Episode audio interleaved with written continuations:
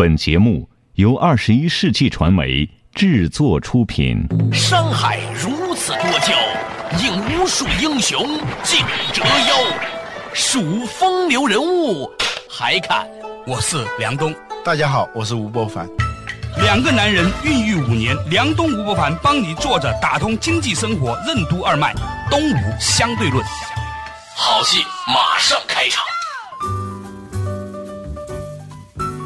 作者打通经济生活任督二脉，大家好，欢迎收听《东吴相对论》，我是梁东，对面的依然是二十一世纪商业评论发行人吴伯凡，老吴你好，大家好。我有些时候常常在反思一个问题，你说我和老吴一起做节目，他说的道理我全明白，怎么他说出来就一套一套的，我说出来就是对对对，为什么？很多原因了，当然除了跟老吴的德性高啊、智商高啊 等等有关以外啊，随便说随便说，现在老吴已经架得住了。但是呢，我得出了一个很踏实的理论体系，就是小的时候啊，老吴呢可能背过一些东西。大量的用卡片摘抄了许多名人名言，所以同样的话，比如说他说培根说一切有用的知识都是自学来的，这话我很认同，但是我就不知道培根说过，所以你就没有办法用。就像你说一个炒菜的人手上只有两锅两勺有火没菜，你很被动啊。老吴就不是了啊，他有菜还有调料，所以呢这个事情呢就引发了一个更深的讨论，就是我们到底需要什么样的一个青春期的教育？还不仅仅是青春期、孩童期，甚至是我们的婴儿时期，已经在接受教育。对，出生的第一天起，你就在接受教育。出生以前，对，胎教，胎教的时候都有，是吧？我今天引发这个话题的原因呢，跟昨天有关。昨天呢，我去参加我儿子的。幼儿园的家长会，就是坐在那个小朋友坐在小板凳上面，平常都是我们去教育别人的，突然呢就变成家长了，知道？对对对对对，两个手放在膝盖上面。我参加过几次为数不多的家长会，也是那样的，那种感觉就是非常微妙的。然后呢，就讲到了小孩子的教育的问题啊，说这个小朋友在幼儿园里面怎么怎么样啊。我当时呢就在思考一个问题。因为我儿子上的那个幼儿园呢，是那种比较西式一点的，中西结合的。嗯，他们呢就是以快乐为主，把蒙特梭利的体系呢引入中国的，也有教很多的传统中国文化的东西，但是只是一半一半。他们就有个观点，就说呢，这个小孩子啊，其实呢，关键是要让他愉快，学会分享啊，学会帮助他人啊，学会友爱呀，理念是很好。但是我觉得他们在基础经典的东西的背诵上面呢，是没有太着力的。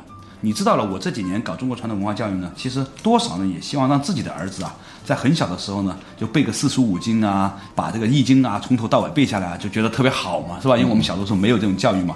但是呢，我老婆说呢，哇，你要把儿子搞死，三岁半年的背易经，你自己怎么不去背？你背我看看。这 当爸的就有这种人，你知道吧？对。他说小孩子嘛，就玩就好了，愉快就好了。他喜欢躺着躺着，喜欢趴着趴着，是吧？接触大自然。好像呢，他这个画的也没错。不过你知道，前段时间我去另外一个国学幼儿园的时候呢，我发现那些小孩子三岁多的时候呢，把《黄帝内经》啊前十篇拍着桌子咔咔咔在背的，哇，那很愉快，啪啪啪。然后呢，他们也不认识字儿，但是点读嘛，就按照这个字一个个说。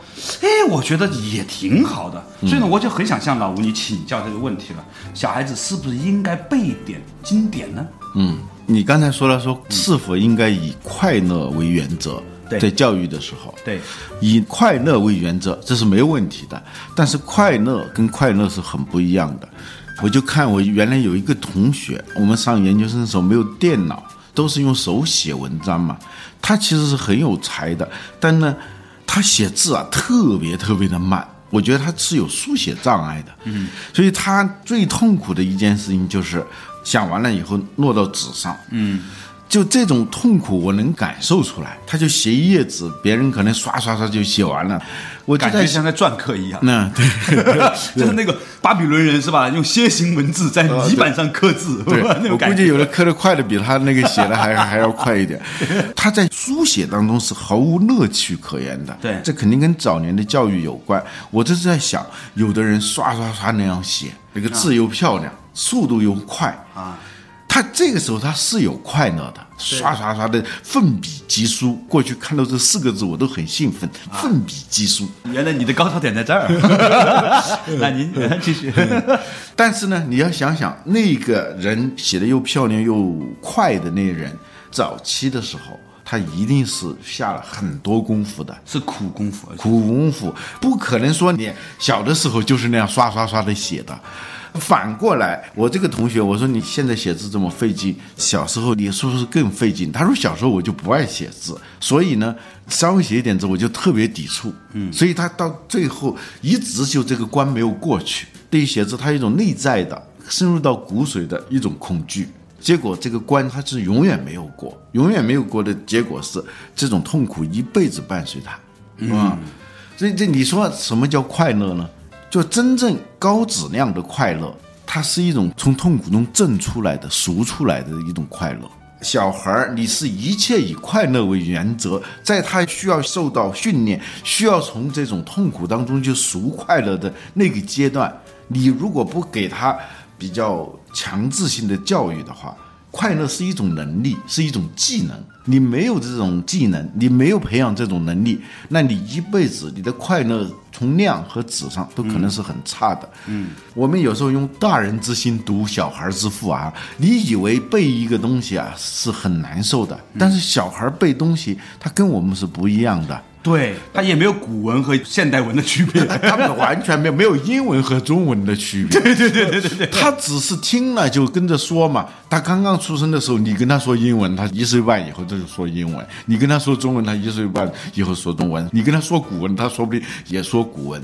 对他来说，其实并没有那么难的。对于那些学英语、报各种不同的班、上各种英语的第一册的那些人来说，他对语言的那种恐惧。会投射到小孩身上去，对，就觉得小孩学一门语言会特别特别的难，其实不难，而且呢，大人有一个特别大的误区，就是我们学一门语言，还学很多东西，是要先明白、先懂了才能够学好，而小孩学什么东西都不是先懂了再学好，是先学好了，慢慢以后才懂的先学再懂的。我们成年人的好多做事的方式，都是学会游泳了再下水。他是下水了才学会游泳。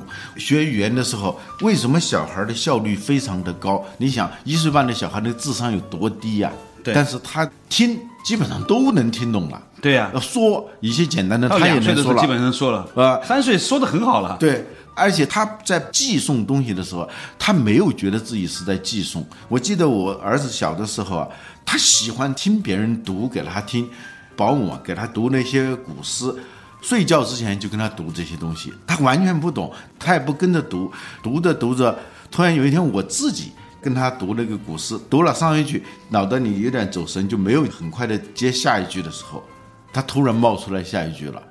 他那个一个字都不认识啊！后来我才意识到，这一本古诗他全会背了，在完全他没有要求不认识汉字的情况下在下，不认识汉字，在没有要求他背诵的情况下，这就是说我们在儿童教育的时候特别容易犯的错误，就是以大人之心夺小孩之腹。对，有一天我看着我儿子看一本书，哇，哗哗哗的指着一个字一个字念，你知道吗？我说你认识那么多字儿啊？后来阿姨说他每一个字都不认识，他整个背下来的，只不过能按每个音对着那个字戳下来的，你知道吧？他戳了有些时候差一两个字，哎，戳的没有了，翻过去了，但大体上是不差的。所以我们觉得说这个事情给我们很大的一个启发。稍事休息，马上继续做做打通经济生活任督二脉，东吴相对论。人在孩童时期应该死记硬背一些中国传统的经典名著吗？只以快乐为原则教育小孩子有什么隐患？真正高质量的快乐为什么是从痛苦中赎出来的？强盗逻辑和强者逻辑有什么区别？为什么说数学教育是懂了才能学会，而语文教育是学会了才能懂？欢迎收听《东吴相对论》，本期话题：被曲解的儿童教育之上期。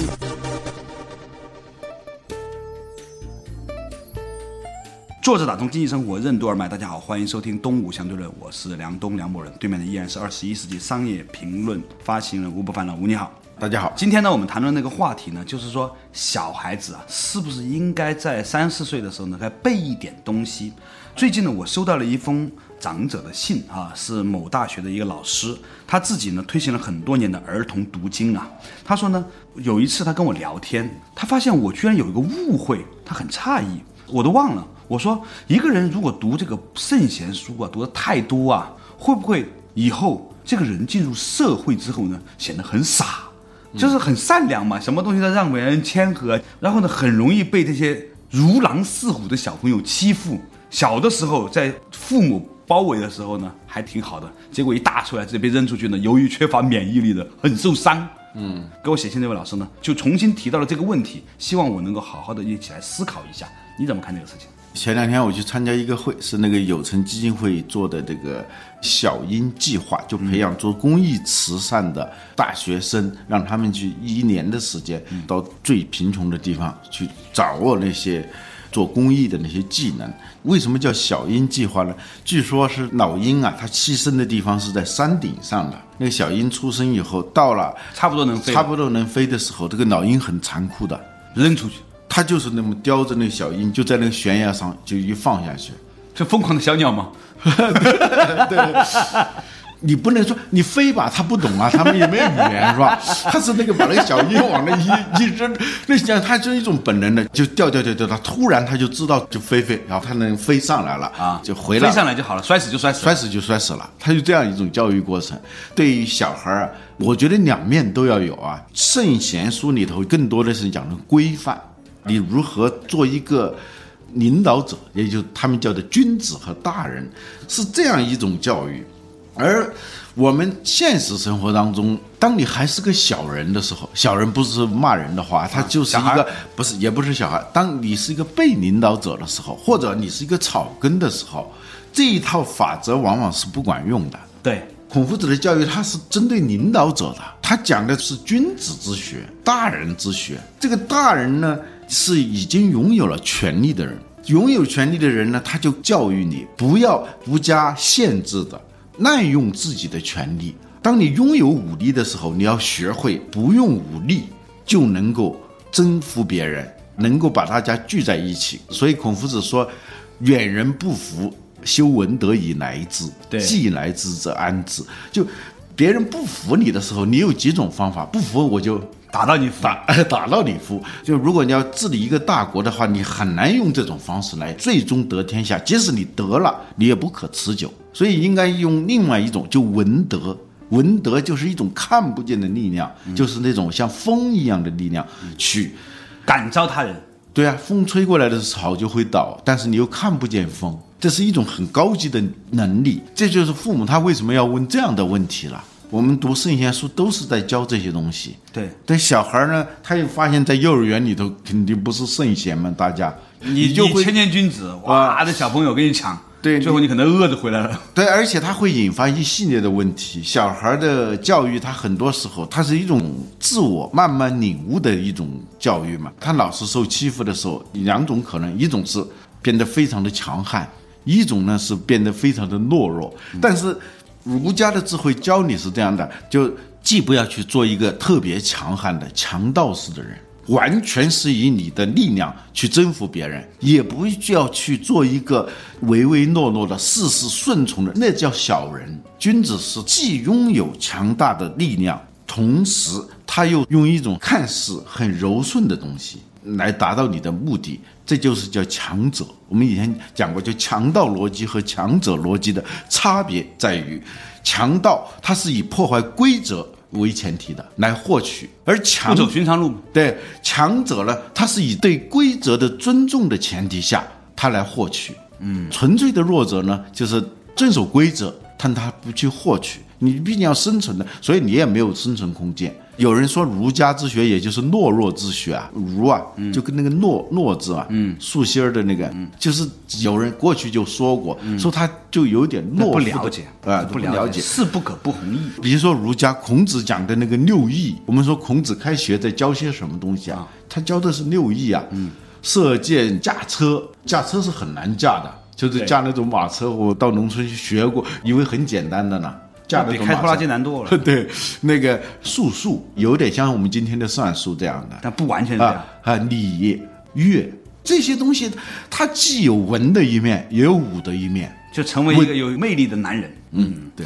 后来这不知道为什么学着学着就学歪了，是吧？嗯所以呢，来信的这位长者呢告诉我说，你读经不一定就能好，古人读四书五经也有坏人出奸臣的，但是呢，不读经一定坏，近百年的历史已经证明。这原话这样说的。他说呢，关于读经就迂腐了，就成书呆子了，实际上是少数。他说，你看一下胡适、钱钟书、鲁迅、陈独秀、傅斯年，就是我们讲民国时候的那浩若星辰的大家，嗯，都是学贯中西的，但是他们都有非常好的国学底子。而且很多都是三四岁的时候就开始背大编的东西，一点都不妨碍人家后来的康奈尔大学呀、斯坦福大学呀、哈佛大学啊，是吧？一点都不妨碍后来的文武双全，是吧？所以呢，他说，实际上呢，是我们对于所谓的读经教育有一个误解。我们现在很多觉得说小孩子小小的时候要学数学，他说其实数学和语文教育啊是不一样的。数学呢，你必须要懂，你才能学，你要有很强的逻辑能力。语文是什么呢？语文是你不需要懂，学完之后你才慢慢会懂的东西。小孩子呢，在十三岁以前，其实记忆力非常好，可能是这一辈子最黄金的记忆时期。嗯，但是他理解力可能不是很强。嗯，这是一个人大脑发育的一个客观事实。他说，你就应该在这个阶段去做这个阶段的事情，让他呢去好好的去背诵。这个理解力上来之后呢，他才去学理工科东西呢，就一下子就变得很容易了。嗯。比数学的能力和语文的能力，还有艺术和其他所有这些能力呢，构成了人的整体的综合的能力。但他发育的那个年龄是不一样的。嗯，比如说语言，刚刚出生的婴儿，他经过一年半的时间，大人基本上是单向的，刚开始他没有互动能力的。对他听着，在这种有点相当于灌输的情况下，他会了。但数学的的确确，左脑和右脑，它肯定是不一样的。我们现在都是各种能力要求齐头并进，德智体美劳全面发展，这没问题啊。就各门课里头，语文的能力、数学的能力、绘画、音乐。音乐的那种天赋，你真的是也是有时间性的，过期不候。你那个时候不开发，就永远都五音不全了，对对。就我们今天聊的话题呢，其实是和儿童的读经学习有关，但其实它会深层次的问我们一个问题：我们到底应该如何看待自己的童年教育，以及对我们的下一辈应该如何做？因为这的确决定了这一个人这一辈子学习的能力和幸福的能力。好了，稍事休息，马上继续回来。作者打通经济生活任督二脉，东吴相对论。单向输入的填鸭式教育具有哪些合理性？为什么说小孩子每一种天赋能力的开发学习都是有窗口期的？所有学科同时学习，各种能力齐头并进的教育方式，为什么是违反人类大脑发育规律的？大量的信息和知识储备，为什么是人类创造力诞生的土壤？欢迎继续收听《东吴相对论》。本期话题：被曲解的儿童教育之上期。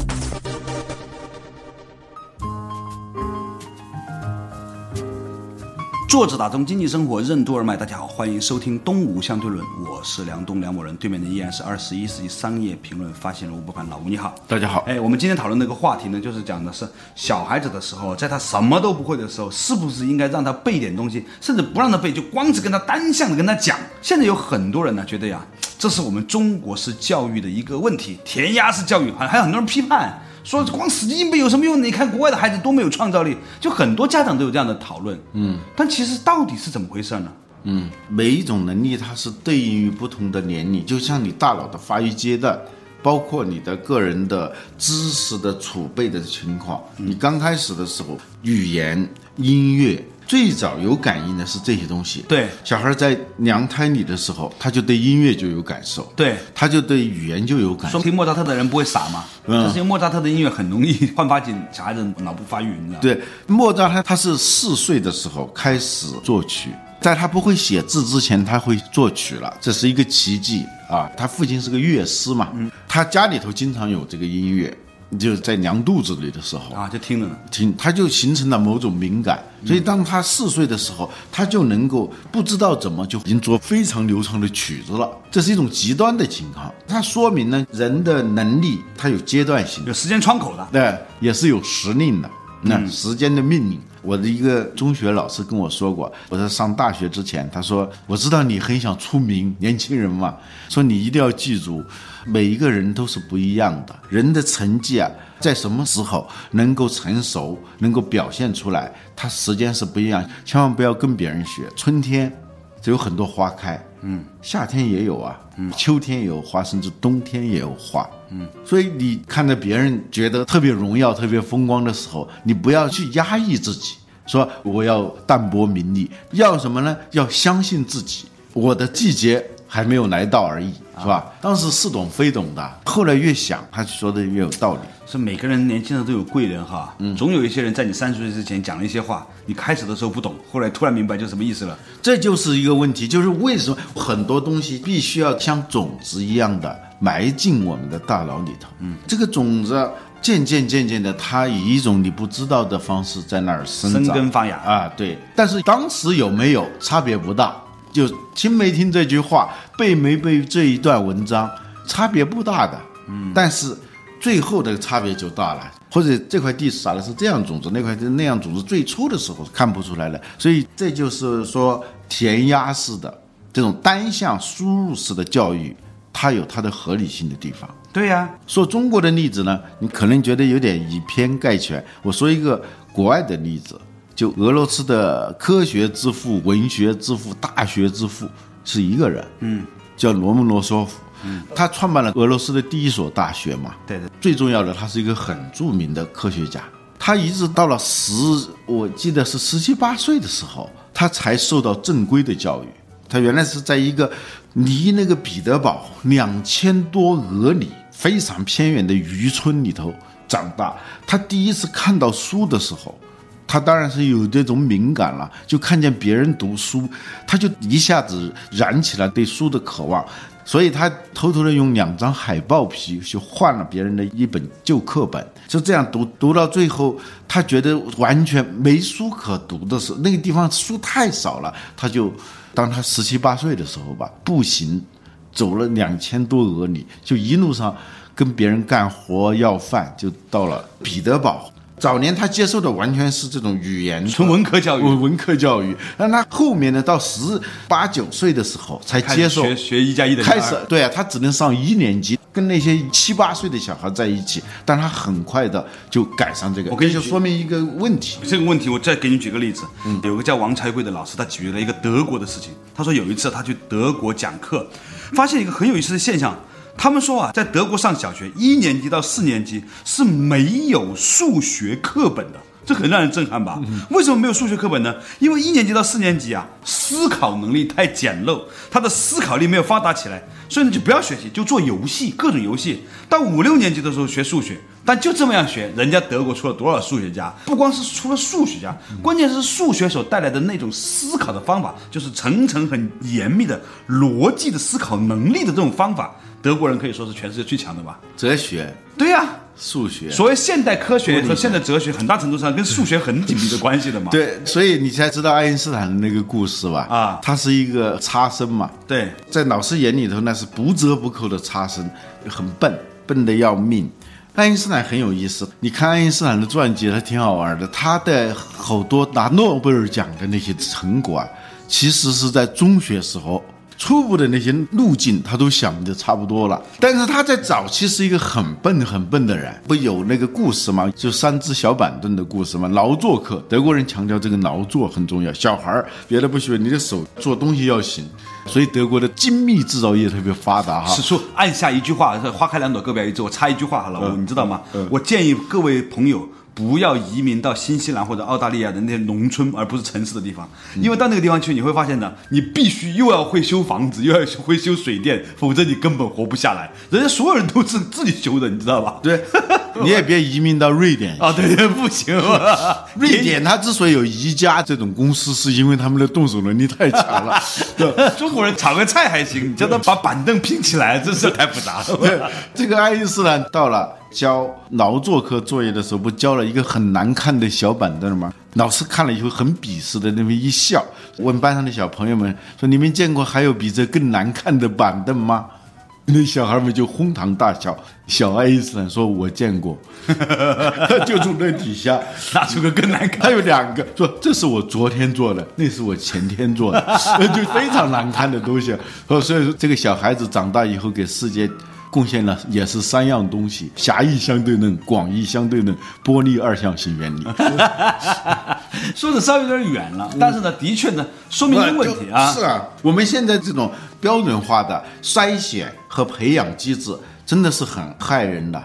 对，其实呢，我想跟大家分享和表达的一个东西就是，现在有很多人都在批评所谓填鸭式的教育，似乎死记硬背已经变成是一种千夫所指的中国教育的弊端。但是认真想想，如果吴伯凡不是小的时候比我多背那么点东西，轮到我天天听他在讲吗？肯定是我在讲了嘛。所以死记硬背是有好处的，不要以为有了互联网之后我们就不需要背了。互联网那个东西是别人的，在自己灵魂深处有一些大段大段的经典，你信手拈来啊。对，就有人啊把这个钱钟书啊叫啊 Google 主义。什么叫 Google 主义呢？就是说一个关键词。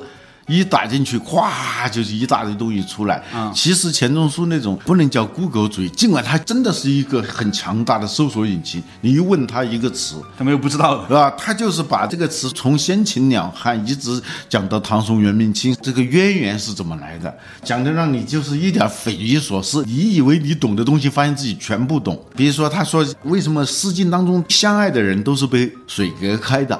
就是所谓“伊人在水一方”这样一个事儿，他一直就讲，就是一部小文学史，就对这个问题，呃，甚至是他对他进行心理学的梳理，说爱人总是在水的那一边啊，他一直追溯到古罗马啊，欢乐常在河之彼岸，什么什么禁果分外香，什么什么，所有这些拉丁文的文献、德文的文献、英文的文献、法文的文献，全部给你陈列出来。这个过程呢，它的的确确有一点像 Google 的那种方法，但是其实你发现这里是一种创造性的罗列，导致在这种罗列当中，人产生了一种就是涌现，从这个大量的这些罗列当中，你能看到一种天才的洞察力。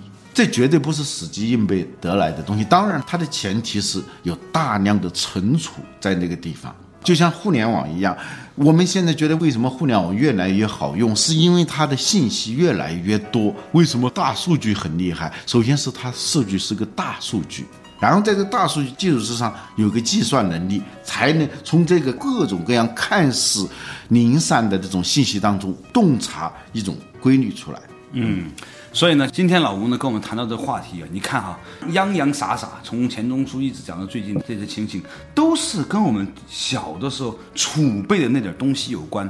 所以我现在很想跟大家分享一个观念，千万不要认为让小孩子在记忆力最好的时候背点英文原著、背点古文是一件填鸭式的教育，这其实是父母给他的这一辈子最好的礼物。好，我觉得这个话题呢，其实还可以值得深入探讨下去。我们下一期同一时间再见。